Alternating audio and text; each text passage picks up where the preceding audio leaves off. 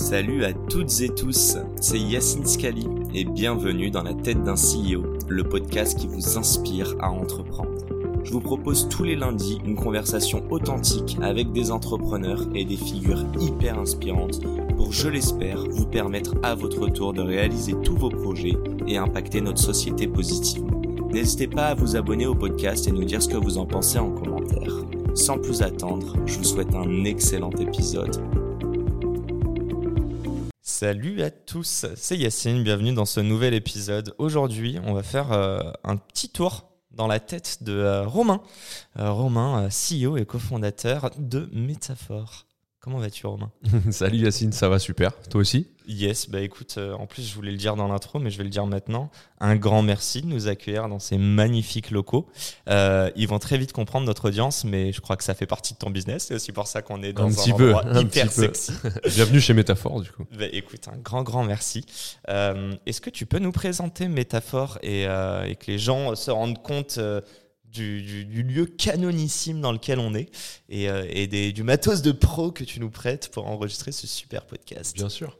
Bah écoute, pour résumer euh, Métaphore très rapidement, euh, qu'est-ce que c'est Métaphore? Métaphore, ce sont des, des, lieux, des espaces pour -hmm. faire de, de, chaque rencontre, de chaque réunion professionnelle, un événement.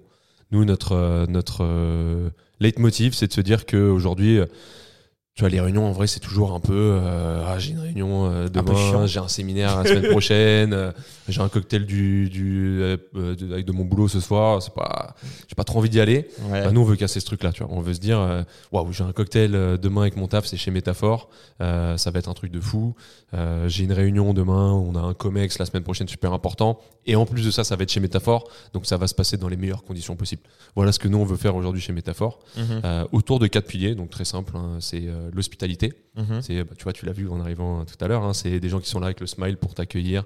Euh, je lui ai dit d'arrêter de me vous voyez. On avait presque le même âge. C'est vrai, c'est vrai. T'étais un peu gêné. Ouais, ouais, ouais. ouais. Et, mais on est carré. Je suis pas hein, habitué à, en standing comme ça. Tu vois, là, bah, si tu reviens faire des podcasts ici, on te tutoiera maintenant parce que vous connaissez.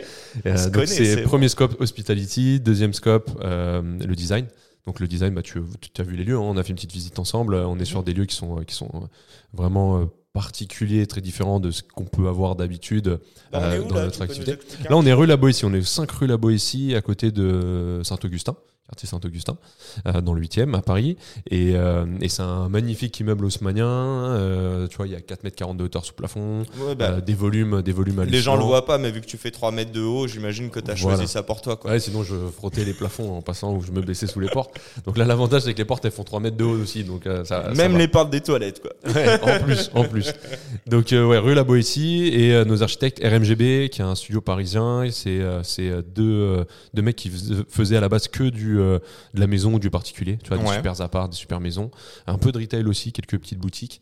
Euh, et donc, ils ont eux conçu le design de, de métaphore en fait par rapport au parcours client qu'on avait imaginé mm. et euh, tu vois c'est plutôt les codes de la maison d'un boutique hôtel mais pas du tout les codes du bureau donc ça c'est la deuxième brique le design la troisième brique, c'est la gastronomie. Tu as eu l'occasion de visiter la cuisine. En plus, il est en pleine préparation, tu vois, pour yes. ce midi. Donc, on a, nous, un chef qui est un ancien étoilé, qui était sous pavillon Guy Savoie pendant 23 ans, qui a été étoilé pendant 12 ans. C'était le chef du Chiberta, au haut des Champs-Élysées. Et euh, aujourd'hui, c'est notre chef exécutif. Donc, c'est lui qui euh, conçoit tous les menus, qui supervise toutes les cuisines, tous les, toutes les brigades des différents sites. Euh, et le dernier point qui regroupe un peu tous les autres points, c'est mmh. la durabilité. Tu vois, nous, on est vraiment dans une optique de se dire, OK, on a créé un business, on met aussi en œuvre au quotidien des actions pour être durable, pour être responsable. Parce qu'aujourd'hui, faire un business sans faire ça, bah, c'est se mettre un peu le doigt dans l'œil. Euh, donc, tu vois, nous, on est no plastique, on, a, on essaie de réduire au maximum nos déchets. Sur la partie gastronomie, on n'est que sur des produits qui viennent de l'agriculture raisonnée, du local, euh, essentiellement aussi du biologique. On essaye de faire quasiment que des produits de saison, voire 100% maintenant de produits de saison. En on, plus, on spoil, mais je suis en train de manger une petite crêpe, c'est la chandeleur. Ouais, as mangé, il a mangé 12 crêpes, je viens vous le dire.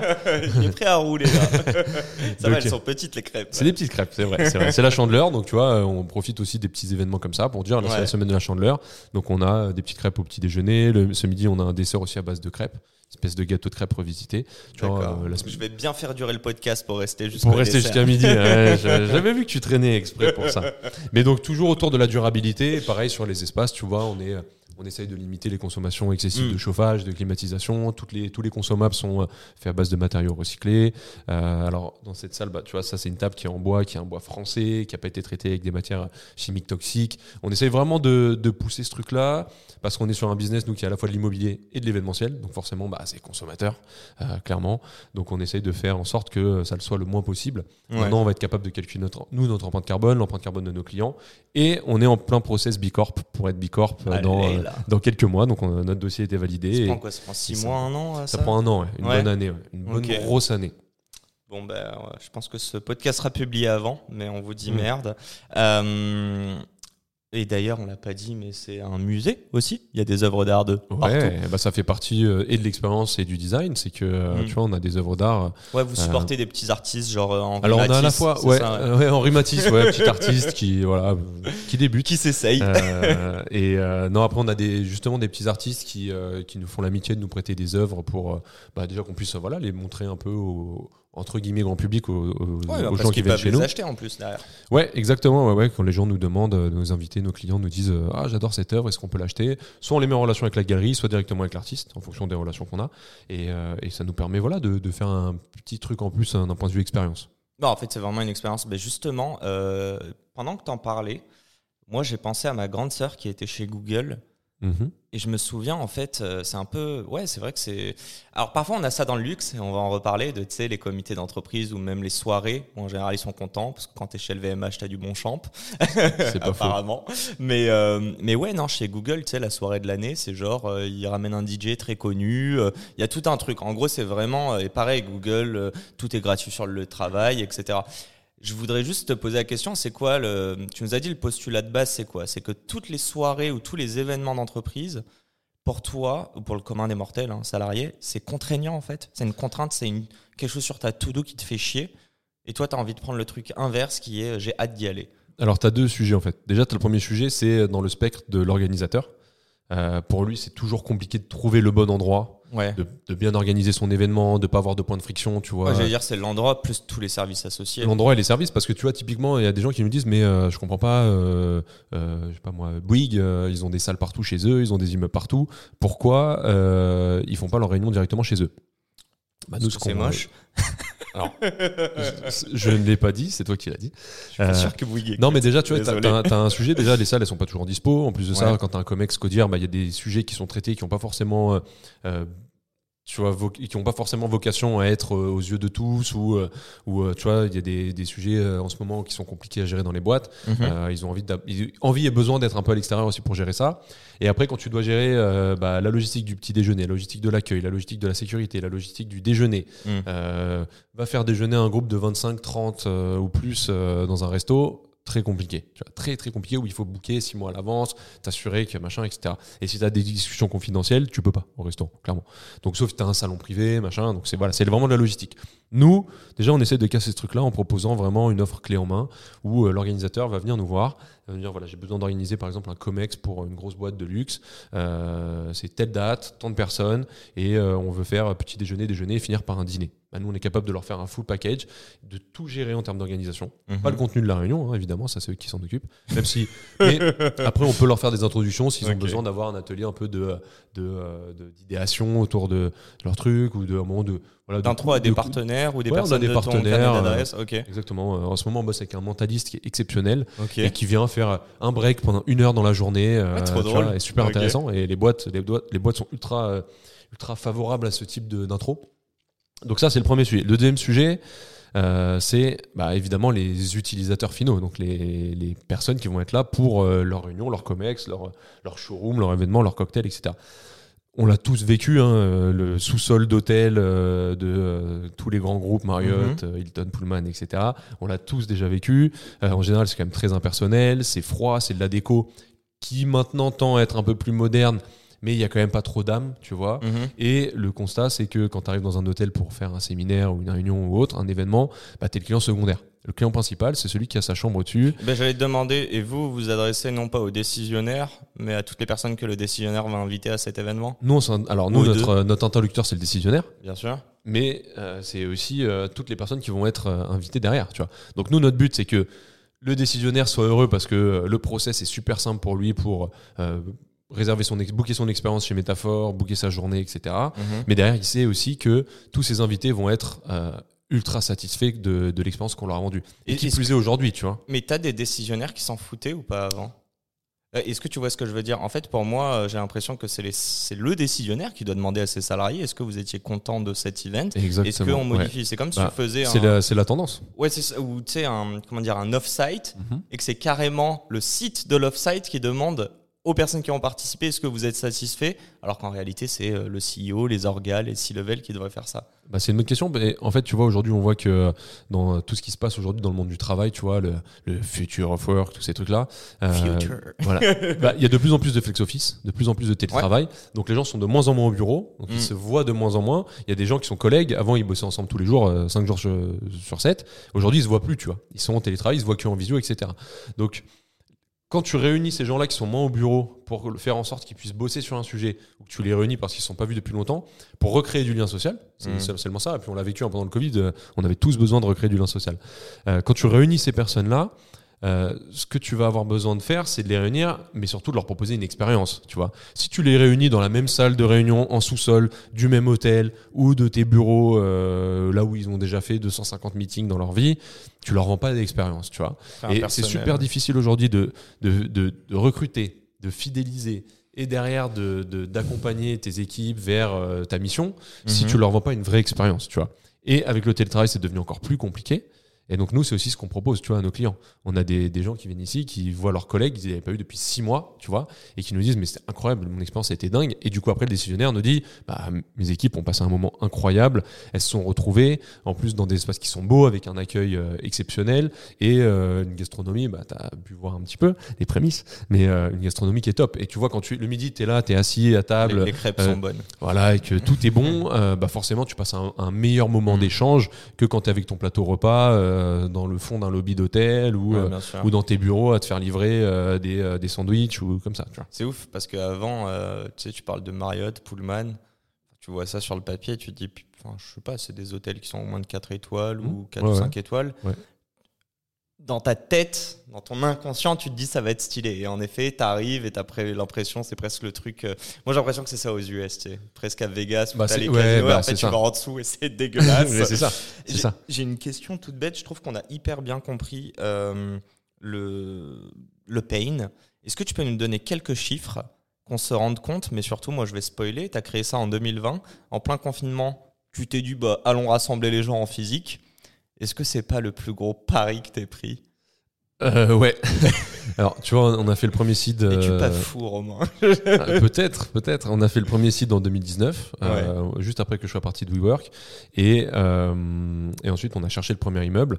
Donc, c'était un peu la période d'euphorie à l'époque où toutes les startups avaient levé dans tous les sens, des sommes euh, énormes, il y avait de plus en plus de licornes, etc. Donc, le marché de l'immobilier à Paris il Tu était tendu. dit, Ah, allons leur prendre cet argent. Ouais, il est- non, mais le marché était tendu à l'époque. Donc, quand tu venais visiter, tu étais en compète avec euh, déjà tous les coworkers euh, de la place et tu étais en compète avec toutes les startups, plus nous sur du haut de gamme avec euh, les cabinets d'avocats, euh, les banques d'affaires, etc., Ok. qui cherchaient aussi des annexes, des locaux et autres. Donc, c'était un peu compliqué. Et, euh, et on a signé Métaphore Boissy, donc on a signé notre bail en janvier, fin janvier 2020. On devait commencer les travaux en mars. Paf, confinement. Plaisir. Super, génial. On venait d'onboarder la team. Donc on a fait l'onboarding de toute la team. Il y avait 8 personnes à l'époque onboardées à distance. Ok. Donc très compliqué aussi parce que tu vois, il y a des gens qui étaient démissionnaires, qui avaient quitté leur job pour rejoindre une aventure un peu sur un coup de tête aussi, tu vois, parce que tu vois, on- ça Bah, partait de rien. Il y avait, y avait même pas le premier site, tu vois. Donc c'était euh, bon, c'était pas mal de personnes de réseau, de proches, de- d'amis d'amis, de connexions. Enfin, tu vois, c'était vraiment de la- plus de la cooptation. Mais quand même, tu vois, des gens qui nous avaient fait confiance et confinement, et tous ces gens, ils devaient se dire, waouh, mais dans quoi je me suis embarqué, quoi. Et au final, on a quand même réussi à gérer euh, dans la difficulté, dans la douleur, les travaux pour ouvrir euh, au euh, 30 août 2020. Et donc, on a ouvert entre confinement, déconfinement, jauge, euh, euh, couvre-feu. Ça a été le début, les neuf premiers mois, ça a été très sportif. Même pas Franchement. 8 mois, du coup. Ouais, non, 9 mois, du coup. Fin août. Ouais. euh, Et en- en neuf non, Mais mois- ça a été, non, mais de août, nous, on a ouvert en août. Et je te dis, les confinements, etc., ça a été. euh, Ah oui, oui, jusqu'à début, En euh, septembre, octobre, ensuite ça. mais en fait, ça, reprenait, ça, ça, ça se recoupait nous trois oublie, semaines en après. fait. Tu vois, Ouais. dès qu'il y avait une annonce de Macron ou autre, on était tous là devant la télé à se dire de comment on va se faire, on va se faire manger ce- cette fois-ci. Et, euh, et du coup, ça a été, ça a été un peu, un peu complexe. Donc, ouais, Paris un peu fou. Tu vois, à Paris un peu fou. Et à partir de 2021, on a commencé à, à y voir un peu plus clair, à avoir énormément de demandes. Les gens, bah, J'allais que dire, je te le, disais. le hein. Covid vous a pas aidé? In a way? C'est Alors- le fait, c'est pas le Covid, hein, mais le fait d'être en distance, on n'a pas remis au, au centre l'importance de l'expérience physique? Bah, en 2019, moi, quand j'ai quitté WeWork, la tendance euh, sur notre marché, c'était de se dire les nouveaux modes de travail, flex office, etc., vont faire euh, considérablement croître notre marché. Tu vois, parce que pour ce qu'on a dit avant, hein, le, ce, ce- ce besoin de, de réunir les gens, parce qu'ils se voient moins, ils sont moins au bureau, etc. Et euh, forcément, le Covid, alors même si ça nous a mis des bâtons dans les roues euh, pendant des mois, Mm. bah, ça a considérablement aussi euh, augmenté le, le- la tendance. Enfin, ça, tu vois, ça a boosté complètement cette tendance. Et, et, et clairement, aujourd'hui, on est en plein dedans. Quoi. Tu vois, on a des gens qui nous disent euh, euh, on bosse avec une boîte euh, tu vois, qui, euh, qui n'a plus de bureau. Et il nous dit nous, on a fait le pari de ne plus avoir de bureau. Et tous les lundis, ils viennent se réunir chez nous. toutes les semaines et toutes les deux semaines ils réunissent toute l'équipe tu vois et donc ils font une journée complète ici ils font le déj le midi le soir parfois ils finissent par un petit cocktail un after work petite coupe de champagne pour faire kiffer un peu tout le monde.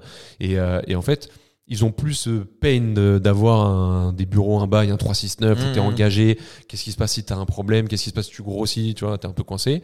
Euh, Ah, c'est pas que des locaux, c'est tout un service euh, derrière. c'est ça, tu vois. Nous, on fait pas du tout de coworking, mais en revanche, ce qu'on fait, c'est vraiment de qu'on répond à tous les besoins en termes de d'événements, de, rencontres professionnelles de tous les types de sociétés, que ce soit des startups ou des grands groupes. Mhm. Et, euh, et donc, on est complètement dans cette tendance.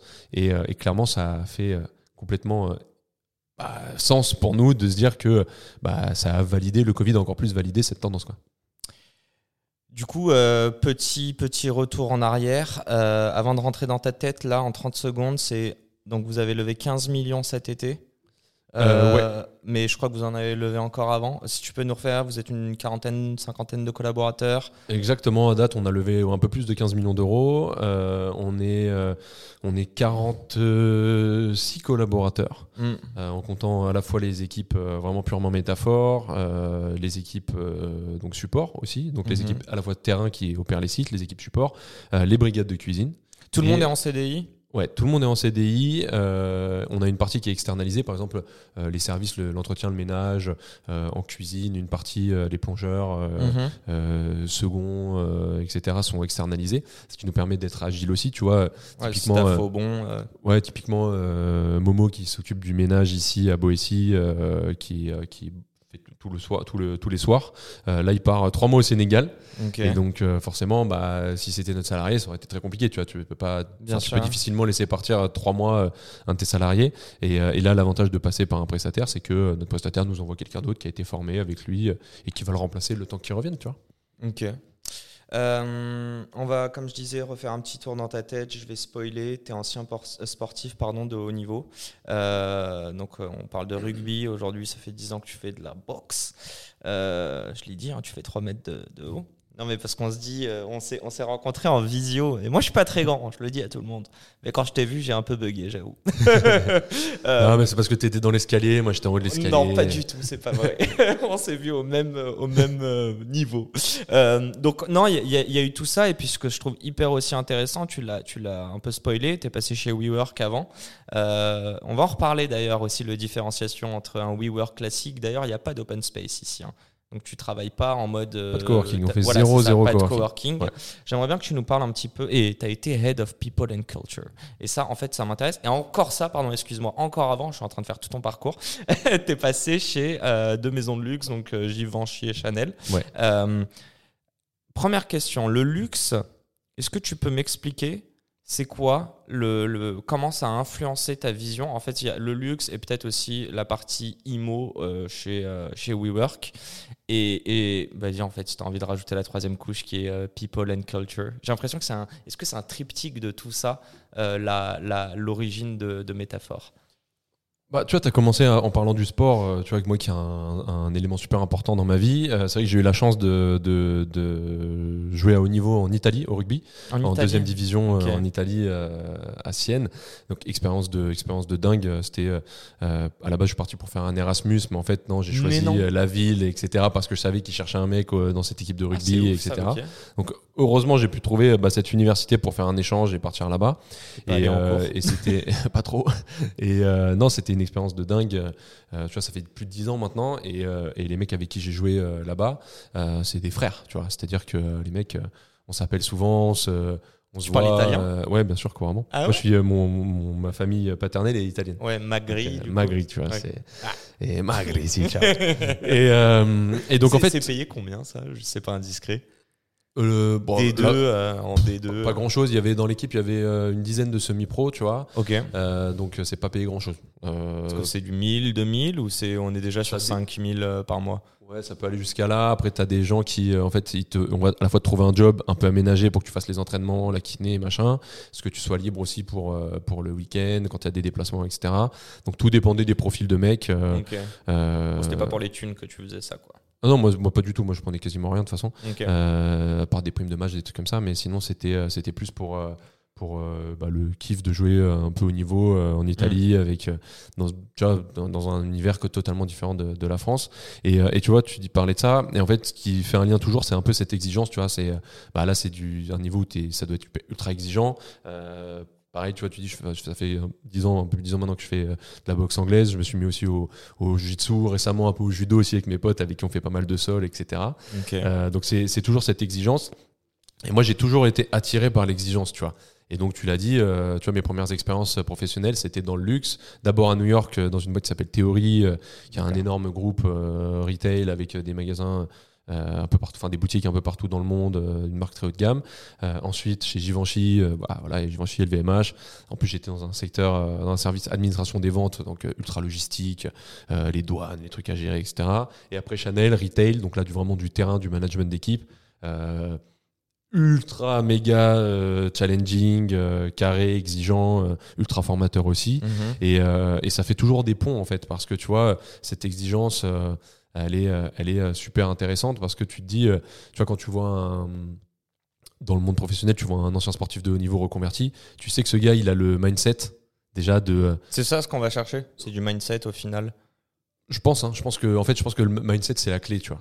Je pense que le mindset, c'est la clé. T'as des gens qui n'ont pas forcément euh, les connaissances, Mhm. euh, le background, qui n'ont pas forcément eu la chance de faire des études, de financer, de payer leurs études, etc. Par contre, si tu sais que le mec, tous les matins à 7 heures, il est euh, en train de faire euh, 20 bornes sous le froid, dans la neige ou quoi, tu sais déjà qu'il a une capacité, une résilience et que tu vas pouvoir l'emmener sur, sur quelque chose. Et souvent, Ouais. on dit que c'est ça le plus important, c'est ta capacité de travail, plus que ta capacité même parfois de, je suis passé de réflexion intellectuelle, etc. Quoi. Oui, bah alors après, je pense que tu as quand même besoin des Ça deux. dépend hein. des postes, hein, mais je veux dire, besoin- même pour un entrepreneur, globalement, Ouais, t'as euh, besoin des deux, mais euh, ce, ce- ce truc d'exigence, euh, tu le retrouves dans le sport de haut niveau comme tu le retrouves dans le dans le, le- le quotidien professionnel de, de boîtes comme ça qui sont extrêmement exigeantes, tu vois. Et Ouais. je, je sais plus qui, quel quel entrepreneur disait ça il y a pas longtemps, qui disait bah, être entrepreneur c'est un peu du sport de haut niveau parce qu'en vrai tu as quand même une, une charge sur les épaules qui est Mhm. Qui est quand même assez intense. Tu fais des journées qui sont non-stop, à rallonge. Tu taffes le week-end, t'as pas trop de vacances, euh, t'as quand même beaucoup de pression, tu vois. Physiquement, c'est quand même rude, tu vois. mhm. Et, euh, et donc, il y a beaucoup de parallèles par rapport à ça aussi, tu vois. Qui plus est dans certaines industries comme la nôtre où euh, c'est de l'hospitalité. Donc, tu vois, les sites sont ouverts de euh, 6h30 à parfois 2h du matin, quasiment tous les jours. Un peu moins le week-end, mais quasiment tous les jours. Donc, en fait, tu travailles, enfin, t'es es tout le temps sur un rythme où il se passe quelque chose dans ton business. C'est quoi tes horaires, toi, à titre perso en tant que CEO J'ai pas d'horaire. euh, Tu dors combien d'heures par nuit? Euh, bah écoute, là j'essaye de me remettre euh, sur un rythme à me lever très tôt. Je vais essayer euh, de me remettre dans ce rythme-là. J'avais- J'avais eu, j'avais perdu un peu ce rythme et Mhm. euh, j'étais très fatigué, donc du coup j'avais du mal le matin à sortir du lit euh, avant 7h30, tu vois. Et là je vais essayer de me remettre des réveils à, à 6h, tu vois, pour pouvoir me lever. Être, euh, je me suis réinscrit dans une salle de sport pour pouvoir me dire allez je vais aller courir un peu le matin, euh, aller faire un peu de, de TRX, un peu de CrossFit, des trucs comme ça, histoire de, de me maintenir un peu quand même en, en forme, tu vois. Mhm. Et, euh, et après, pour être opérationnel à 8h, 8h15, euh, pouvoir être partir au bureau, tu vois. Et, euh, et le soir, bah, ça dépend. euh, tu vois, samedi, j'étais là jusqu'à 1h du mat. euh, il y a- normalement, moi, j'ai- des équipes qui sont ultra opérationnelles et qui gèrent complètement les sites. Elles sont ultra autonomes. Mais il y a certains événements où tu as quand même besoin d'être là pour les accompagner, pour T'es gestionnaire, j'imagine que même si tu fais confiance à tes équipes, il y a un côté où euh, on dit your ass on the line, tu vois. ouais, genre, mais c'est ça. Et puis tu sais, c'est le. Métaphore, c'est romain pour toi, c'est vraiment, tu veux pas aussi. Alors, Quand je je dis pense- ça, c'est plus euh, si demain métaphore va- fais de la merde après, avec X ou Y client, tu te sens aussi mal Ah personnellement. bah grave, ah bah complètement. Après métaphore, c'est pas Romain, au contraire, hein, c'est vraiment toutes les équipes qui, qui le Mm. font au quotidien.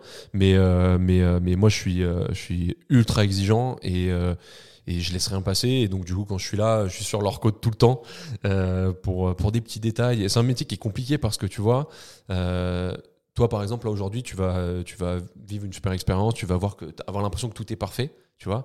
Et, euh, et on va quand même, nous, pouvoir repérer deux, trois détails, Bien ou, tu vois, euh, se dire, bah, tu vois, la, la chaise, elle aurait dû être euh, descendue et rangée sous la table, par exemple. Des trucs comme ça, des trucs tout C'est bêtes. moi qui l'ai déplacé, désolé. Oui, mais, je te, non, mais je te donne l'exemple. Non, mais, mais, je vois ce que tu veux dire. c'est un métier où on est ultra, ultra, ultra exigeant.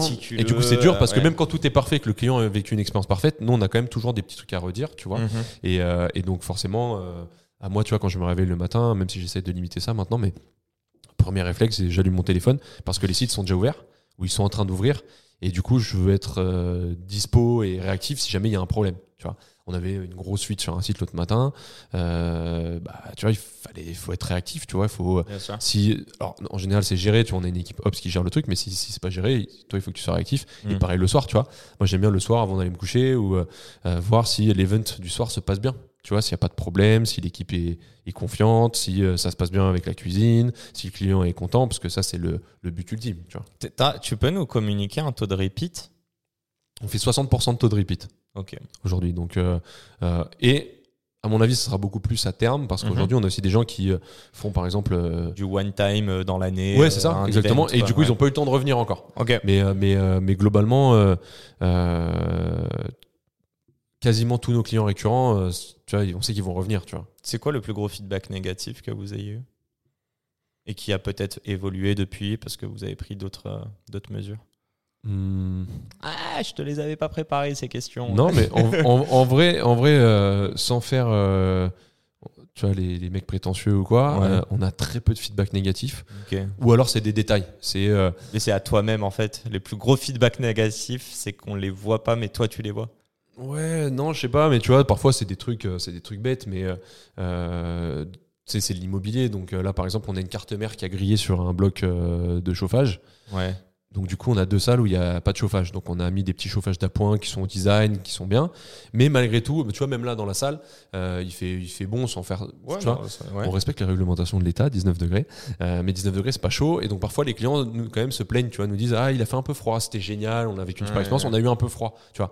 Et ça, ça t'énerve parce Bah que tu, fais- ouais. tu te dis Ah, c'est. Tu vois, C'est- le 19,5 sur 20, mais il manque. euh, c'est ouais, ça, et tu peux rien faire en fait, parce que la carte mère elle est grillée, euh, c'est c'est un coup du sort, et, euh, et en ce moment c'est très compliqué pour les récupérer, et du coup t'attends, euh, t'es dépendant de ton fournisseur qui va te la livrer, mais ça vient de Chine, c'est c'est long, c'est compliqué, et, et en fait t'es un peu coincé par rapport à ça. Donc on n'a jamais eu vraiment de retour négatif, tu Mhm. vois.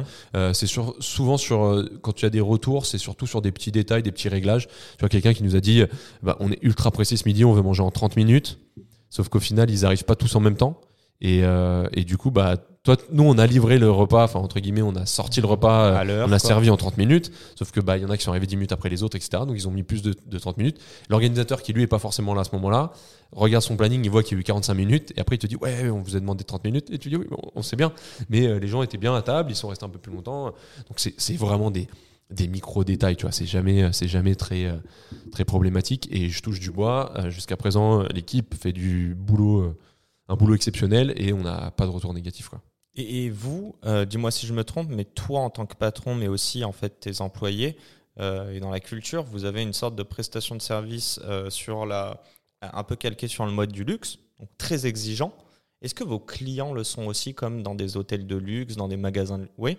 Ah ouais, ouais, ouais. Bah, Il m'a dit oui, mais avec des grands yeux. Ah, oui. Bah, les clients sont super exigeants parce que euh, déjà, il y a ce qu'on disait tout à l'heure, tu as, le, t'as le, le client qui est vraiment nous, notre client, celui qui, qui le donneur d'ordre, tu vois. Ok, le Euh, décisionnaire, ouais. Décisionnaire. Nous, 95% de nos clients, c'est des assistantes de direction. Ok. Tu vois, euh, assistants ou assistantes, très généralement, bah, c'est quand même des assistantes de direction ou des executive assistants, tu vois. Et en fait, c'est c'est souvent, elles sont pas juste assistantes ou euh, ils sont pas juste assistants ou assistantes tu vois c'est c'est plus que ça tu vois c'est eux qui gèrent euh, le planning le calendrier euh, c'est bras droit quoi tu vois. Et donc quand tu viens faire un comex ici et que tu fais venir tous les directeurs généraux de toutes tes filiales partout dans le monde et que cette réunion mmh. elle est bookée depuis six mois qu'elle a lieu chez Métaphore etc ça nous est arrivé d'arriver le matin. Alors parfois le matin on a des gens de l'équipe qui ont leur train un peu tôt et qui arrivent super tôt. Tu vois ils arrivent avant leur heure de début mais ils, ils sont ils sont confiants comme ça parce qu'ils savent que ils ont pas de galère. Et ça nous est arrivé de trouver des clients à 5h45 assis devant la porte de l'immeuble en plein hiver. Euh, on leur dit mais qu'est-ce que vous faites là à cette heure-là? Ah bah je voulais être sûr euh, d'arriver à l'heure. Mais non. on les attendait à 8 heures, tu vois. Ah oui, Donc euh, ils, ils, ont une espèce de stress comme ça et en fait ce stress crée une exigence qui est, énorme. C'est un peu comme vous, c'est entre guillemets en interne pour eux aussi leur réputation. C'est pareil, c'est pareil. En fait, on, est, on, bosse en binôme, hein. on bosse en binôme sur un événement, c'est-à-dire que euh, l'organisateur de l'événement a besoin que ça se passe bien parce que euh, son boss, son service, sa boîte, j'en sais rien, euh, a des attentes. Mhm. et, euh, et, nous, bah, les attentes de nos clients, c'est euh, c'est le, le moteur, tu vois. Donc, on est ultra drivé par ça, par cette exigence. Et, mais globalement, franchement, je touche du beau aussi sur ça. 99,9% de nos clients, ils sont cool. Ils sont cool parce qu'en fait, ils se rendent compte qu'on est c'est tellement huilé chez nous, c'est tellement, euh, tu vois, les, engrenages, ils s'imbriquent les uns dans les autres, tout fonctionne bien, euh, et du coup, il euh, n'y a pas de problème. Tu vois. Et, bah, tu peux nous parler un peu de, de sous le capot? Comment tu arrives à huiler ça et à le structurer aussi bien? Eh bah, sous le capot, donc je te dis comment on est organisé. Nous, tu as des équipes hospitalité. Mhm. Donc, tu as un manager de site, as des... ensuite, tu as son équipe avec des gens qui vont être en contact avec le client, organiser les événements, s'assurer que le site tourne bien au quotidien.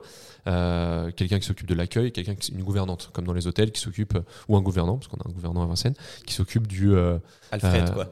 Euh, ouais, c'est ça un peu, ouais, c'est un peu ça, ouais. Mais s'occupe de, mais c'est un poste plus plus, hein. C'est, euh, tu vois, c'est. Euh, Alfred de Batman, hein, mais t'as compris la règle. Alfred de Batman, bien sûr, tu vois. c'est, c'est des, c'est des profils qui doivent à la fois être en capacité de remettre en état une salle, passer un coup de ménage s'il faut, mais aussi de faire un peu de service le midi, accueillir des clients. S'il y a un problème avec un micro qui se déconnecte pendant une conférence, il doit être en capacité de pouvoir débrancher, rebrancher le micro, remettre le truc en état. c'est un set de skills. Bah ouais, et puis des gens qui sont euh, investis dans leur boulot, euh, et qui comprennent le truc et qui euh, qui, qui vont pas avoir peur ou bégayer quand il y a un imprévu, parce que c'est encore une fois c'est l'immobilier de l'événementiel. Il y a des imprévus, il y en a tous les jours, tout le temps. Mmh, bien sûr. Donc donc ça c'est super important. Et euh, partie hospitalité. Partie hospitalité. Après, tu as la partie support. Donc, alors, non, on parle jamais du siège chez Métaphore parce que euh, j'aime, moi, j'aime pas ce terme de le siège, le HQ, tu vois, headquarter et tout. J'aime pas du tout ce terme. Nous, c'est des fonctions support. Ces fonctions, elles sont au support des équipes hospitality qui elles-mêmes sont au support du client. Tu vois. C'est, c'est simple. Euh, un mec qui bosse en ops chez nous, il est là au support des équipes hospitalité pour que ça se passe bien. Les commerciaux, ils sont là, euh, eux, un peu hybrides entre équipe hospitalité et équipe support, mais eux, ils sont là pour supporter l'activité, le business, pour générer du chiffre d'affaires et faire venir du client, mais ils sont aussi là au, service du client, tu vois. Donc le client a des besoins. Euh, ils font le côté sales, mais aussi euh, account manager, en gros. Ouais, c'est un peu ça. Ouais, ouais, c'est un peu ça. S'assure de la bonne relation. Bah, comme on a beaucoup de taux de repeat, forcément, il y a de l'account manager derrière à faire, de, management à faire derrière, puisque forcément, ton, ton client va te ressolliciter. Euh, il a fait un premier événement qui s'est bien passé, il va en faire 10 derrière, tu es obligé de l'accompagner, tu vois. Et, et en fait, on a beaucoup processé le truc, tu vois, nous on a un process, un process de onboarding de deux semaines avec euh, une formation, euh, tout le monde passe en hospitality, en onboarding. Ah, c'est intéressant ça. Ouais, on fait des. Pour euh, comprendre vraiment l'enjeu, votre plus forte valeur ajoutée, c'est l'hospitalité, c'est le service. C'est le cœur de métier. C'est le cœur de métier. Et pour moi, si tu comprends pas ce qui se passe sur les, sites, tu peux pas comprendre ton business. Tu vois. Euh... Mais tes, employés, juste sur l'hospitalité, ils viennent tous du luxe ou pas du tout? Alors, il y en a beaucoup qui viennent de l'école hôtelière. Euh... Lausanne, tout ça. Alors, Lausanne, on n'en a pas. On a Vatel. On a beaucoup de Vatel. Euh, et que ce soit en hospitalité ou dans les équipes support. Euh, après, on a pas mal de gens qui viennent de l'hôtellerie de luxe. On a des gens qui viennent de, de, de, grosses boîtes. On a un peu de tout.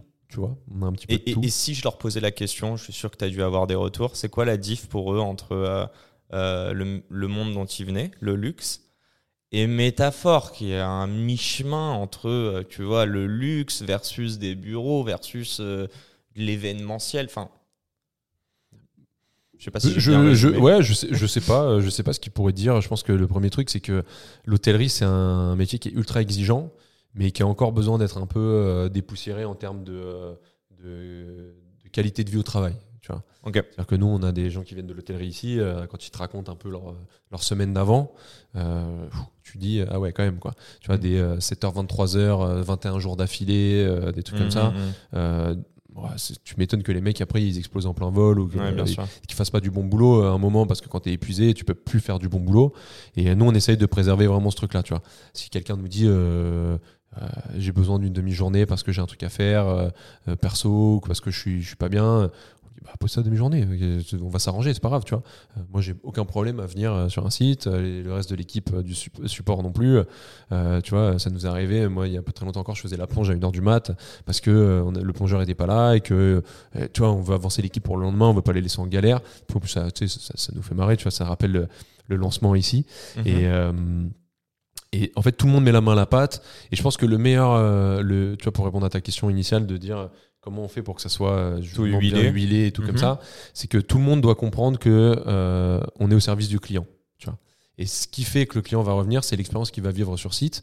Et cette expérience-là, elle passe par le fait de se dire que tout peut pas être parfait, mais quand c'est pas parfait, qu'il y a un imprévu, on va quoi qu'il arrive trouver une solution on aura toujours une solution pour le client, quoi qu'il arrive. Mais toi, par exemple, et je pense que je te mets un peu au même niveau que les sales à ce moment-là, lorsque vous avez un event que ça se passe pas bien, que tu parles à la team hospitalité ou les sales, comment tu fais quand tu as la pression, parce que tu sens qu'il y a une patate chaude à gérer par rapport à ton client, que le plus important c'est sa satisfaction.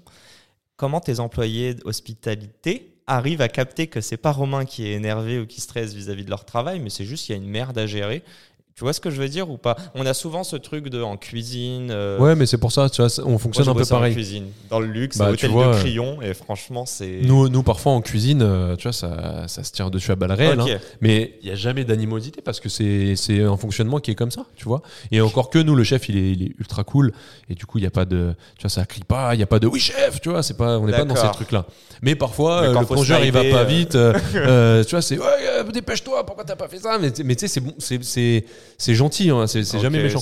et donc nous parfois, euh, parfois on, se met des tirs aussi, tu vois, ça nous arrive de, tu vois, euh, t'arrives dans une salle, euh, les tables elles sont pas alignées, elles sont complètement de traviole, le client il arrive dans 5 minutes.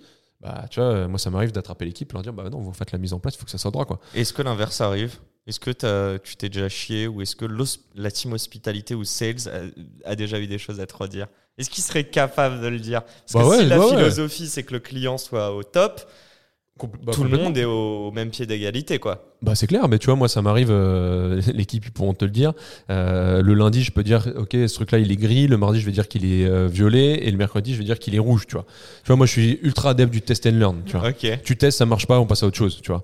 Donc l'équipe ils le savent ici. Il faut jamais prendre un process pour acquis. Ouais, faut pas s'attacher au process. Ça c'est le côté startup. À tout moment, il peut changer le process. Mais c'est normal, tu vois. On n'est pas à la poste, hein, donc tu vois, le process, s'il est pas bon et qu'il doit être changé, si ça retarde un truc, si ça bloque le, si ça nuit à l'expérience, il faut, il faut casser le truc tout de suite et le, et le changer. Tu vois. Donc, euh, moi, j'ai aucun sujet avec ça, mais parfois, ça m'arrive de dire, OK, on essaye ce truc-là, et en fait, c'était débile, tu vois. Ça, ça, ça, nous est arrivé plein de fois, tu vois. Donc, euh, donc euh, et l'équipe, en général, ils le disent, il n'y a pas de sujet, tu vois. Alors, certains, quand ils viennent d'arriver, ils savent pas trop comment le dire, tu vois. Mais, mais ils en parlent entre eux après, ils comprennent. Voilà, c'est ça, tu vois. Après, j'ai un post-it sur mon bureau, je sais pas si c'est. Non, mais en vrai, en vrai, on a une, bonne communication dans l'équipe, on est ultra transparent. Je fais un point tous les lundis matin avec euh, qu'on appelle le Goodfellas. Euh, avec, euh, ça, c'est, on le faisait chez WeWork ce point-là et j'ai trouvé ça marrant. c'est Audrey qui était ma boss chez WeWork qui était les affranchis, on est d'accord. c'est un hein. peu ça. On fait le Goodfellas, tu vois. Uh-huh. donc c'est le point avec tous les managers. chacun fait un, on a un petit tour de table. Tout le monde raconte un peu ses, ses sujets, ses problématiques du moment. Et, et c'est, c'est top parce que du coup, ça permet aussi de mettre toutes les pendules à la même heure et de savoir qu'on est tous alignés sur le truc, tu vois. Mm. Et donc, parfois, on me dit, bah, tu vois, sur ce site, euh, tel truc qu'on a mis en place, ça marche pas, il faut qu'on le change. Je dis, pas, ok, vas-y, propose euh, trois idées, euh, on teste, on voit, tu vois. Et ils sont proactifs à ce niveau-là. C'est eux qui te disent, hé, je viens de voir, ça marche pas, ou j'ai des premiers signaux faibles qui me disent que ça va pas marcher. De plus en plus. Ouais, de plus en plus. Parce ça, que, ça s'installe, c'est une culture. Ouais, c'est ça. On a des gars qui sont là depuis le début. forcément, ils ont plus de liberté et plus de recul sur ces trucs-là. Quelqu'un qui vient d'arriver, il n'a pas forcément non plus tout de suite le, le, truc de se dire tiens je vais aller challenger euh, mes boss sur tel ou tel sujet tu vois. Mais nous on encourage ce truc là tu vois. Je, je, voulais parler de deux expériences que tu as eues. Bon, euh, évidemment donc tu as été DG enfin pas DG mais directeur peut-être pas général, mais passons, de, ou général, mais juste de WeWork Lafayette, donc c'est ça. Ouais, Euh, alors euh, c'est dans les hôtels on appelle ça les GM, les responsables, les directeurs d'hôtel. Ok. Euh, chez WeWork, comme c'était un peu dans la, c'était la hype de WeWork, c'était les community managers. Donc du coup, en fait, c'était un peu bizarre parce que les gens ils pensaient qu'on gérait les réseaux sociaux. Ouais, c'est très. J'en recrute d'ailleurs en ce moment. moi. Bah, tu vois, c'est, c'est- il y a plein de gens qui nous en, je recevais moi des propositions de job. Ouais, j'ai vu que tu étais community manager chez WeWork, on cherche quelqu'un pour gérer mes réseaux sociaux. Alors nous, on est directeur d'immeuble, ça pas Ouais, c'est pas, c'est pas le même délire. Genre, on ne trouve pas sur TikTok, quoi. Non. pas encore, pas encore. Pas encore peut-être. Et, et- et ouais, non, pour en parler un petit peu. euh, et puis d'une autre chose aussi, c'est euh, le job que tu as eu. tu as fait ça un an et demi ou deux ans avant WeWork deux ans. Avant, avant, WeWork, ouais, j'ai fait euh, deux- un peu plus de, ouais, deux- un peu plus de deux ans chez Save aussi. Head of People and Culture, c'est ça ou C'est ça, ouais. En fait, à la base, j'étais arrivé pour. euh, moi, je sortais de, de chez Chanel. euh, J'avais envie de changer un peu de l'univers du luxe et connaître un peu l'univers startup, tu vois. Ah, mais Et j'ai putain, un- c'est en termes de culture, juste. Mais peut-être à toi de m'expliquer, mais j'ai Ouais. l'impression que c'est bien différent, non? Ah, ça n'a rien à voir. Mais, euh, mais tu vois, Safe, c'est une boîte retail euh, avec des consonances un peu euh, tech parce que c'est la réparation d'objets connectés, téléphone, etc. Ouais. Et une vraie connotation startup, tu vois. Et, et j'ai un pote un midi qui me dit Ouais, tu devrais envoyer un message au fondateur, c'est trop cool, ils viennent de lever, ils ont un gros projet, ouverture de boutique un peu partout et tout. Je prends son mail sur. euh, sur euh, Un scrapper. non, même pas, je crois, sur, le- sur, sur, euh, le site, sur LinkedIn. Je lui envoie un mail. Une heure après, Lucas, euh, qui était en RH, euh, m'envoie un message. Ouais, on est chaud pour te rencontrer. Le lendemain, j'étais chez eux et trois jours après, je commençais. Alors au début, ils n'avaient pas de poste ouvert. Euh, du coup, je leur ai dit, bon, on s'en fout, je fais un stage. J'ai fait un stage, un stage mytho. J'ai fait, j'ai acheté une, une convention parce que j'étais plus étudiant moi. Ah, J'ai acheté une- fait à 500 balles là. Ouais, ou- oh exactement. là là, quelle université. Alors quand j'ai reçu ma convention, c'était université de Bogota. Moi, je l'avais en. Je crois que c'était Afrique du Sud. Ou quoi. C'est voilà. parce que moi, à l'époque, en plus, j'étais payé genre 500 balles par mois. Sûr. Mon premier mois, il est parti dans payer une convention. Ah bah moi, c'était. Alors moi, je gagnais plutôt bien ma vie chez euh, Oui, Chanel, donc j'avais un peu un peu d'argent de, de côté et j'ai pu payer ce truc-là. Mais, euh, ouais, mais j'ai fait euh, trois ou quatre mois en stage euh, au début, tu vois, donc euh, euh, le salaire minimum du stage, tu vois. euh, Et, euh, et suite à ça, euh, Damien, euh, le, le fondateur de, euh, Putain, de, t'as accepté de quand même d'être payé à 500, 600 Ouais, moi- balles pendant 4 moi, je suis ultra adepte de euh, reculer pour mieux sauter. Ouais, en vois. fait, tu savais que tu avais tes preuves, mais derrière, que tu allais avoir presque une meilleure force de négo le jour où il y a Moi, j'ai dit à Damien, écoute, j'ai une expérience retail, je connais le luxe, je connais les, les process, l'audit, etc. Je sais gérer des mecs. Euh, je pense qu'il y a un truc à faire ensemble. Il m'a dit, bah écoute, euh, là pour le moment, il n'y a pas de poste, mais vas-y, viens, euh, viens. Et tu te sentais légitime sur ce créneau-là? Ouais, grave. Bah, c'est du retail. Hein. Oui, mais bon, people, culture. Ah non, c'était pas vraiment le, le, le Moi, j'étais, j'étais- président de BDE, etc. Donc le côté un peu people, fédérer les gens, c'était un peu mon truc. Et, et l'expérience, l'exigence retail, euh, dans ma jeunesse, c'est fini. ça, je- bah, je- je- je suis vieux maintenant. Euh, et, euh, et du coup c'est tu vois c'est ça fait il y a grave de ponts en fait à faire. Ouais. et toute expérience de toute façon est, est bonne à prendre hein, dans ce genre de truc. Et, et donc au bout de quatre mois Damien me dit je pense qu'il y a un vrai truc à faire. On a des corners un peu partout en France. On va en ouvrir en Europe. C'est des mecs qui ont pas de management local. Mhm. donc ils sont un peu livrés eux-mêmes sur les corners. Comment on fait pour fédérer ces mecs là au même titre qu'on arrive à fédérer les gens qui sont au siège tu vois? Donc un poste autour de la culture tu vois? Mhm. et je dis bah let's go on crée le poste culture manager euh, C'était un peu ovni, ça, non? Complètement ovni, ouais. C'était un peu le, d'accord, il y les prémices à l'époque. encore ce euh, Chief Happiness, et je pense que c'est pas exactement la même Je, chose. je crois que ça n'existait pas vraiment à l'époque en plus. Ouais. Euh, donc euh, du coup, on est parti sur ça. Donc c'était un espèce de poste un peu de responsable réseau, un peu dissimulé sous la culture. Comment tu fais en sorte que les mecs, bah, ils soient carrés, qu'ils bossent bien, qu'ils volent pas dans les stocks, sans contrôle. C'était un peu ça. Et à côté, comment tu fais en sorte que euh, tout ce qui se passe au siège, donc toutes les fonctions support, euh, il y avait une grosse équipe de tech à l'époque parce que c'était un peu le truc de sales, on développait notre propre système d'information. Alors, euh, est-ce que c'était bien ou pas, euh, ça c'est à d'autres d'en juger. Mais en tout cas, c'est ce qui avait été décidé à l'époque. Donc moi, je, je gérais à la fois le siège, un, un peu comme un office manager plus plus, et tout le tout le tout le réseau. Et ensuite. Six mois après, Damien m'a proposé d'être euh, head of, tu vois, de passer vraiment. Donc c'était head of euh, culture and people strategy. Donc en gros, c'était euh, ok, on sait que ça, il y a des trucs bizarres qui se passent sur certains corners en Suède. Euh, Damien me disait, bah vas-y, euh, qu'est-ce que tu qu'est-ce que tu proposes? Et moi je dis, bah on fait un commando, on part demain à 5 on déboule sur les corners et on fait un inventaire euh, surprise, tu vois. Et donc on a fait des trucs comme ça pour, euh, tu vois, essayer de remettre tout d'équerre. En plus à ce moment la boîte, elle avait été mise en redressement judiciaire, il fallait Vous voyez un restructurer. peu comme bad cop en interne ou pas? Alors moi justement non, mais justement parce que j'étais. Alors moi je suis un mec ultra juste, tu vois.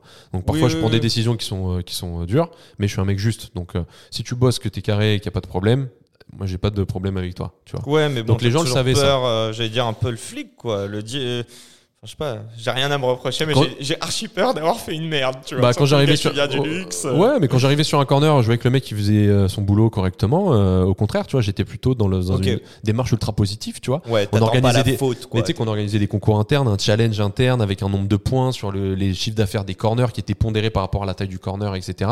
Les mecs, on leur a fait gagner un voyage à New York, on a fait gagner des télés, des PS4. euh, cool. Enfin, tu vois, on a vraiment fait un truc de culture ultra fort. On avait mis en place Facebook at Work, donc c'était euh, maintenant ça s'appelle Facebook Workplace, je crois.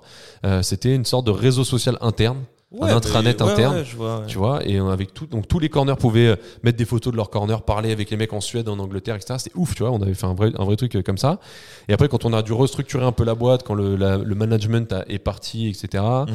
euh, avec euh, bah, Damien Hugo qui était directeur marketing Steph qui était directeur produit euh, moi qui m'occupais de la partie réseau et culture bah, on a un peu participé à la restructuration de tout ce truc là tu vois. Et, et c'était ultra formateur ultra intense. Et ensuite moi je suis parti sur un des premiers plans PSE il y a eu un- la boîte a été rachetée il y a eu un- des trois PSE moi je suis parti sur le premier plan social. Et, euh, et c'est comme ça que j'ai atterri chez WeWork après quoi Et c'est la fin de cet épisode. Les amis, j'espère qu'il vous a plu. J'espère qu'il vous aura inspiré. Si cet épisode vous a plu, n'hésitez pas à nous soutenir en nous mettant 5 étoiles sur les plateformes, en vous abonnant évidemment et en nous laissant des commentaires. C'est très important et ça fait toujours plaisir.